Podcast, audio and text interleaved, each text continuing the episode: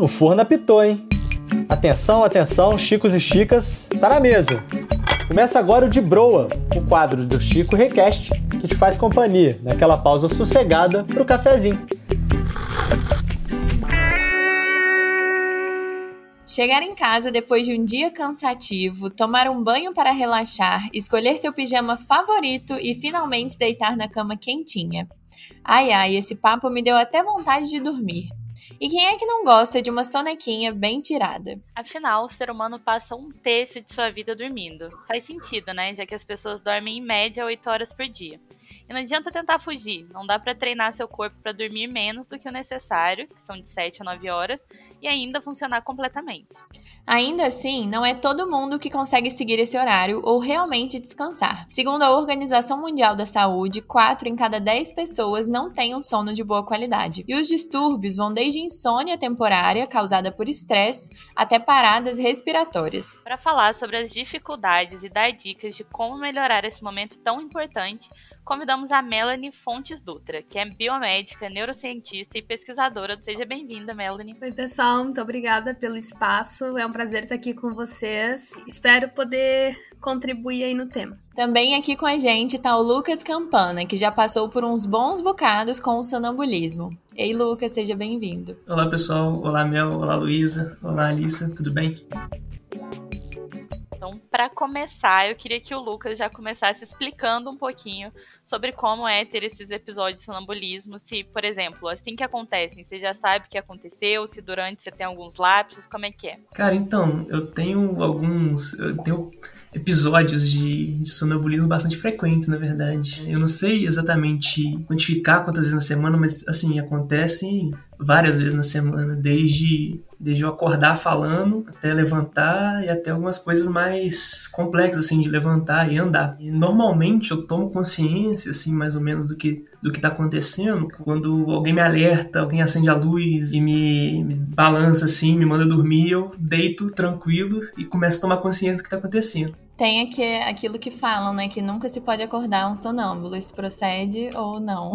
Cara, essa eu vou deixar pra Melanie, porque sim, sempre me acordaram, assim, não com muito susto, mas eu nunca tive problema com isso, não. É, eu acho que é por aí. Acho que é a questão de como acordar, né? O sonambulismo, ele é uma alteração no sono, né? Onde a pessoa muitas vezes ela tá num sono profundo, mas o corpo dela não tá acompanhando esse sonho profundo. É bem comum quando a gente começa a entrar nessa fase mais profunda do sono, do nosso corpo, especialmente a maior parte dos músculos, né, darem uma desligada, especialmente os músculos que estão associados ao nosso esqueleto, né? Salva aqueles músculos respiratórios, porque a gente precisa continuar respirando, né? Mas uma boa parte do, desse músculo esquelético ele vai desligar, porque é justamente uma fase de sono profundo, onde a gente muitas vezes tem sonhos muito vívidos, e se a gente se movimentasse enquanto a gente estivesse sonhando, por exemplo, nessa fase, a gente poderia ter um risco de nos bater ou de nos machucar, que é justamente o que algumas pessoas com sonambulismo às vezes têm, né? Pensando nisso, né, acordar uma pessoa com susto e tudo mais pode colocar ela numa situação dela acabar se batendo, dela acabar trazendo um risco de se machucar. Então a gente sempre pensa assim de que para acordar essa pessoa, né, sempre de uma forma calma, de uma forma tranquila, para que ela vá despertando aos poucos e assim consiga acordar sem nenhum tipo de, de prejuízo. A minha mãe falava que podia matar do coração. Isso é mentira, então, né? Ninguém morre do coração.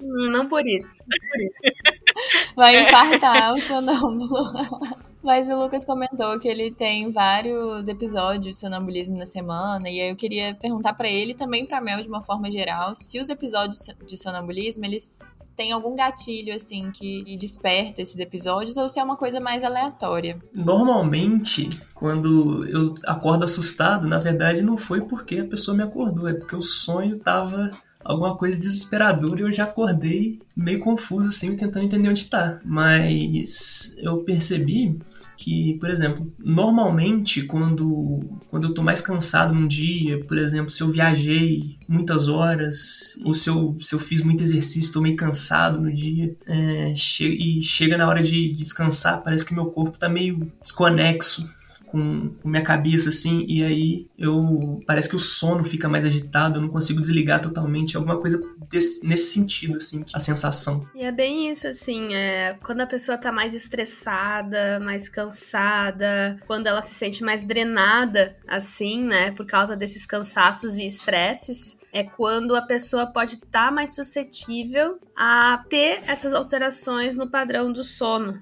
né, e no comportamento do sono. Então, normalmente, né, esses gatilhos eles são bem visíveis. Algumas pessoas podem acabar tendo outras coisas que são menos visíveis, assim, que fazem ela muitas vezes ficar confusa quando ela tem, quando ela não tem. Mas existe esse fundo, né, de estresse, de cansaço, assim, que faz com que a pessoa tenha essa alteração no sono na hora quando ela vai deitar. E, Melanie, quando que uma pessoa tem que ficar atenta, assim, à qualidade do sono? Por exemplo, se ela ficou uma semana tendo esses episódios de sonambulismo, ou senão ela fala dormindo, você acha que seria mais ou menos ali que ela percebe, poxa, tem alguma coisa errada, eu tenho que procurar alguém, ou, ou é uma coisa super natural que às vezes nem precisa procurar nada, só saber lidar.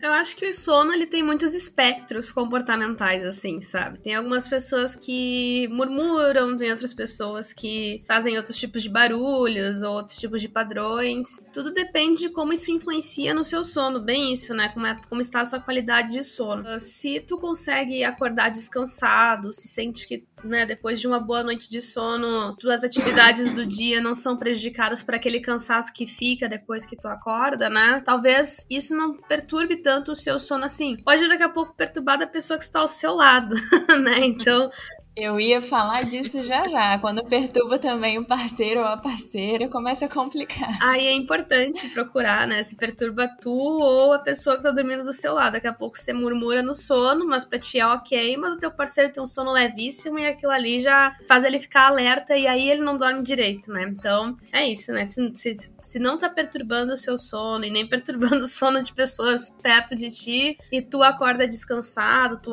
tu se sente com energia para encarar um dia de trabalho depois, provavelmente o impacto é pouco no seu sono, né? Mas é sempre importante que se alguma coisa tá acontecendo, mesmo que sejam essas alterações pequenas, né, vale a pena fazer uma consulta, porque o sono sempre pode melhorar, né? Daqui a pouco, ai, não tá me impactando, mas pô, eu poderia estar descansando mais, eu poderia, né, ter uma higienização maior do meu sono. Vocês falaram da, da qualidade do sono, né? E, assim, minha experiência pessoal é que meu sono, ele é praticamente zero impactado, sabe? Quem sofre mesmo é meu irmão, que desde pequeno ele divide quarto comigo, então frequentemente eu acordo ele falando. Essa semana eu acordei ele com a lanterna na cara. Esqueci até de perguntar para ele o que, que, tinha acontecido, mas um dos, dos episódios que já, já me aconteceram, assim, foi. Não sei se teve um gatilho, alguma coisa do tipo, é, por conta de, de iluminação mesmo. Porque antigamente meu quarto ele tinha uma a disposição dos móveis mesmo, quando você deitava, eu conseguia ver uma fresta de luz que vinha da sala. Como eu era o último a, dormir sempre, nunca tive problema. Mas um dia, meu irmão dormiu na sala, por acaso ele ficou até mais tarde vendo TV e tudo mais, e eu lembro de ter dormido com esse feixe de luz no meu rosto. E aí no meio da noite, eu simplesmente levanto, a, a última lembrança que eu tenho assim na, na, hora de acordar é que eu tava dando uns tapas no rosto dele assim para ele acordar, porque ele acordasse falando: "Desliga essa televisão aí, tá me incomodando, não tô conseguindo dormir" dormir, mas eu já tava dormindo há horas. Bem comum a gente, depois, quando a gente tá contando ou ouvindo alguém falar, a gente identifica o estressor ou os estressores, né? E esses gatilhos, para quem é propenso, podem ser muito sutis, desde que nem o Lucas tá falando um feixe de luz, né? Que muitas vezes vem ali debaixo da porta do quarto, ou não é aquela luz assim gigantona, pode já ser suficiente para impactar completamente o seu sono, sabe? Quando a gente está investigando assim algum distúrbio do sono. Muitas vezes o profissional vai pedir um relato para ti de como é o seu sono, como é ao deitar, essas últimas horas antes de dormir. E o máximo de detalhes que a gente puder recordar, especialmente das noites onde a gente sentiu que a gente dormiu mal, é mega importante, porque aí é onde a gente pesca o que, que pode estar nos estressando e o que, que a gente pode mudar nesse ambiente, né? Sim, é, e é uma coisa muito, como você falou, né, Melanie? Às vezes a pessoa tá ela acha que dorme bem, mas aquilo acaba super influenciando no sono, acaba que não descansa. E porque tem gente assim que é muito mais sensível a barulho, a luz, do que outras. Eu, por exemplo, sou uma pessoa que eu preciso de escuro total. Se eu tô num lugar que não tem cortina, eu tampo meu olho com algum com um travesseiro, com algum pano. E eu vejo, por exemplo, a minha mãe. A minha mãe, acho que até por uma questão de adaptação, meu pai ronca muito. Ela dorme tranquilamente ao lado dele. Quando eu vou para casa dos meus pais, eu fico em choque. Eu falo, mãe, como você consegue dormir com esse trator do seu lado? No caso da minha mãe, eu acho que o sono dela é super prejudicado pelo do meu pai, que não para de roncar. E o dele, então, mas aí é difícil também. Ele é um pouco negacionista com a questão do sono. Isso, ainda tem muita resistência por parte das pessoas em buscar ajuda quando a gente fala de sono, né? Uh, tem muita gente que se sente pessoalmente ofendido quando a gente diz, pô, você ronca, sabe? ah, como assim eu ronco? Não, mentira, não sei o que, porque eu tava fazendo isso, que eu tava fazendo assado, tava dormindo de barriga pra cima, não ronco ronca, filho. Então as pessoas às vezes elas também se sentem pessoalmente ofendidas quando a gente aponta uma coisa ou outra, porque não é uma coisa que é bem vista, mas ainda assim é uma situação que tem que ser detectada porque pode estar tá sinalizando algum problema respiratório, algum problema postural e, e tudo isso é importante não só para o sono, mas para a vida da pessoa, para ela respirar bem, né? Daqui a pouco, né? Isso pode estar tá trazendo vários impactos na vida dela ao longo de todo o dia e a raiz está ali ali, né, na hora do sono. Tem que ter menos estigma e ficar menos chateado quando essas coisas são apontadas e encarar isso como saúde, né? O sono faz parte da nossa saúde e quando as pessoas falam que a gente não viveria se a gente não dormisse bem, é bem verdade. Tem vários estudos que fazem privação de sono e a gente vê consequências pesadíssimas, assim, sabe? Que impactam a saúde do organismo e a vida desse organismo também. Lucas, você contou já por alto, contou uma história aí do, do, da frestinha de luz, mas eu queria voltar nessa questão do sonambulismo, né? Uma coisa peculiar, gera curiosidade. E aí a gente queria saber se você tem alguma história que já te rendeu boas risadas, uma história do sonambulismo que você conta, contaria numa mesa de bar, assim. Uma vez eu fui fazer estágio em outra cidade, né? E aí chegando lá, a empresa, eles, eles forneciam um alojamento, né? Então, todos os estagiários estavam chegando no mesmo dia. E aí, um dos estagiários olhou para mim e falou assim: vamos, vamos dividir o quarto aqui, você? Aí, tá, beleza. Olhei pra cara dele, tá, tudo certo, né? E aí, um dos primeiros dias, eu, tinha chegado de uma viagem longa, né? De, de acho que era mais de 15 horas de viagem e tal.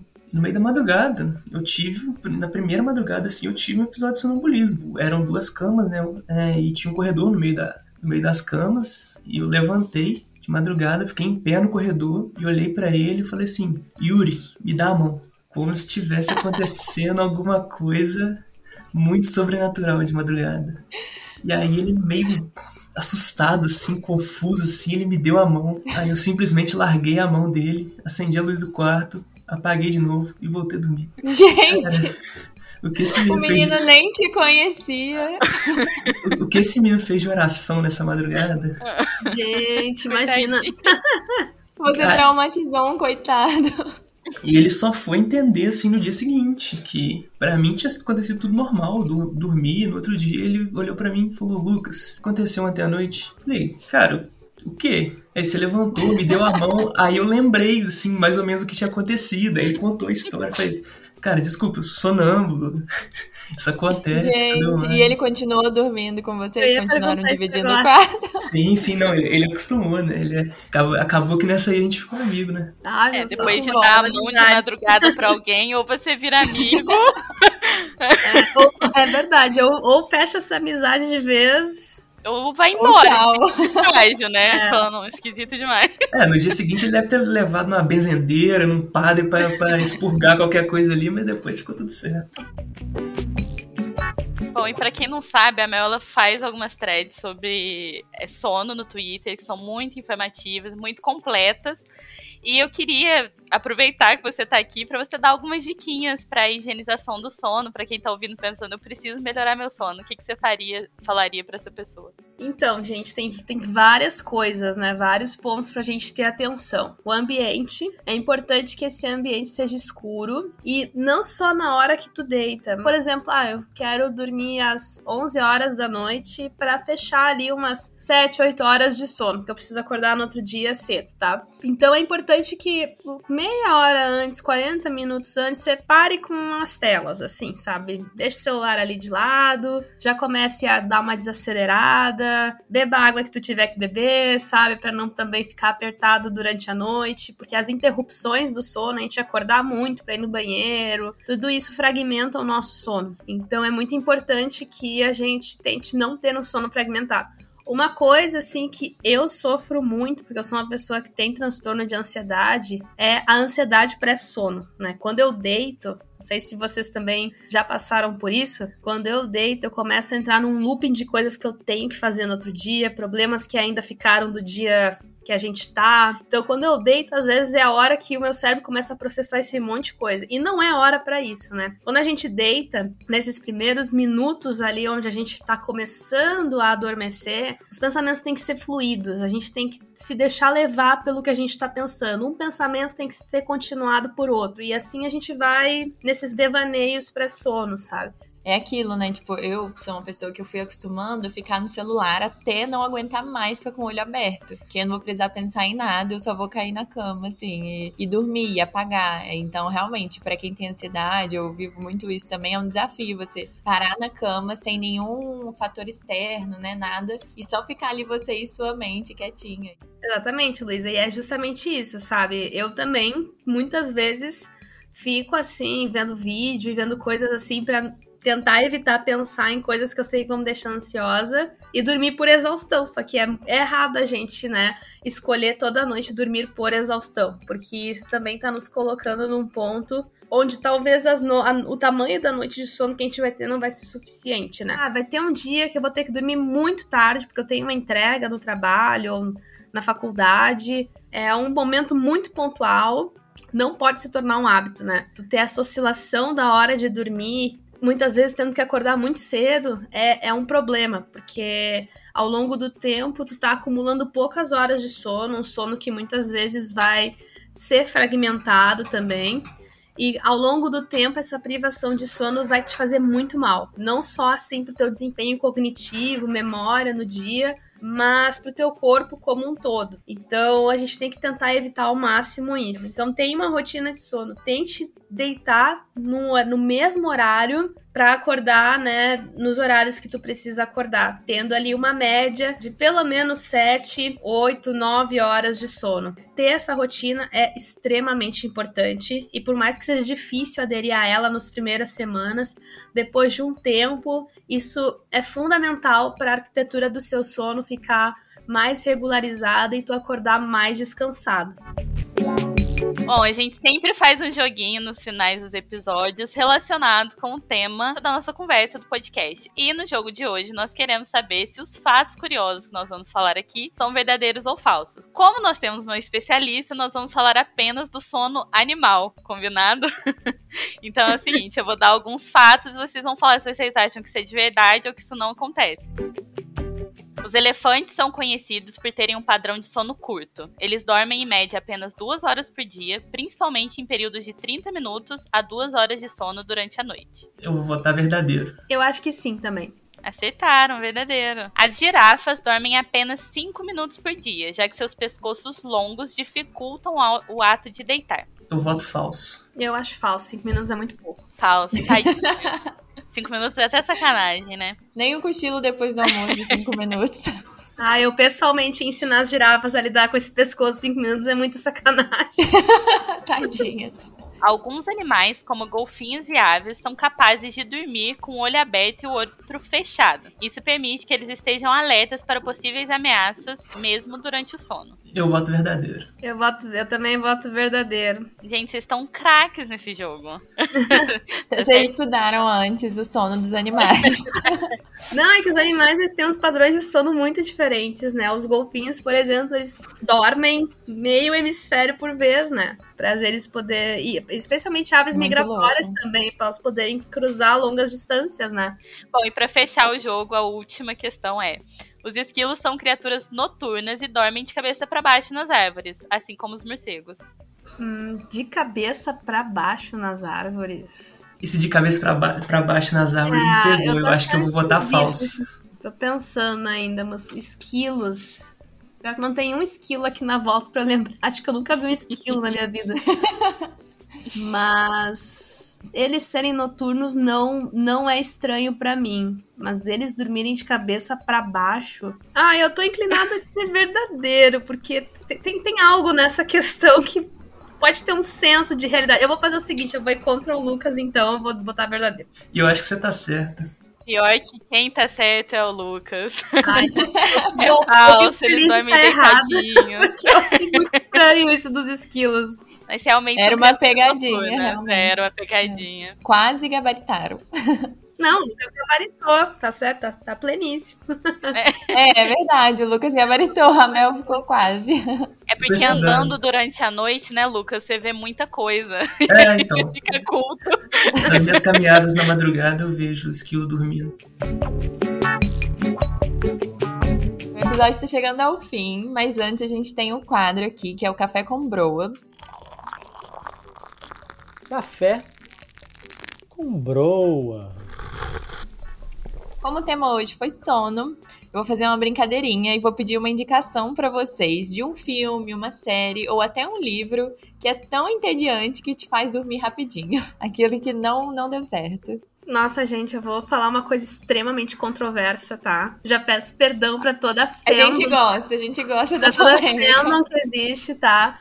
Mas é um filme que eu amo, mas eu já assisti tantas vezes, que é os meus soníferos, que é Harry Potter. Eu amo e viro Ai, pior que eu amo! Sempre Eu que tá passando e passa muito na TV, a fechada, eu coloco pra assistir alguns minutinhos. É, amo. exatamente, eu chego com meu namorado, vamos assistir Harry Potter. e aí, cinco minutos depois eu tô dormindo. Então, é, eu vou dar essa opinião controversa, já peço perdão pra fandom, tá, pessoal? Eu sou corvinal, eu sou super Potter maníaca também. Mas é que Harry Potter é tão bom pra mim que até me- ajuda a entrar no soninho, tá? Então, Viu? Ressignificou. Ela ressignificou É. a pergunta, eu amei. Eu achei que você ia falar Senhor dos Anéis. Eu tava louca pra alguém falar Senhor dos Anéis, que eu acho um saco.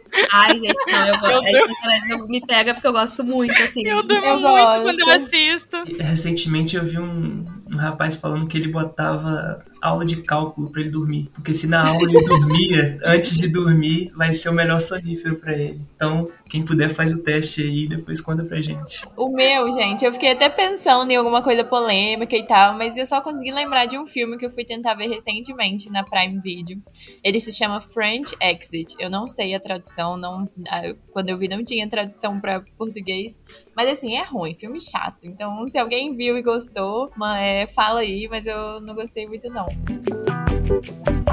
Chegamos ao final. Queria agradecer muito o Lucas e a Mel. Foi ótimo bater esse papo com vocês. Me diverti muito e anotei várias diquinhas aí pro meu sono. Espero que todo mundo goste também. Obrigado, pessoal. Também agradeço aí a atenção de vocês. Qualquer dia, se vocês quiserem ouvir mais história de sonâmbulo, tá tendo sempre aí. Sempre com uma, com uma nova. Próximo convite aí, com certeza vai vir história nova. Muito obrigada pela oportunidade, gente. Sempre que precisar de alguma opinião controversa ou alguma análise neurocientífica, contem comigo. Me sigam então no Twitter, no Instagram ou em qualquer rede social. Eu tô arroba Melziland, M-E-L-L-Z-I-L-A-N-D,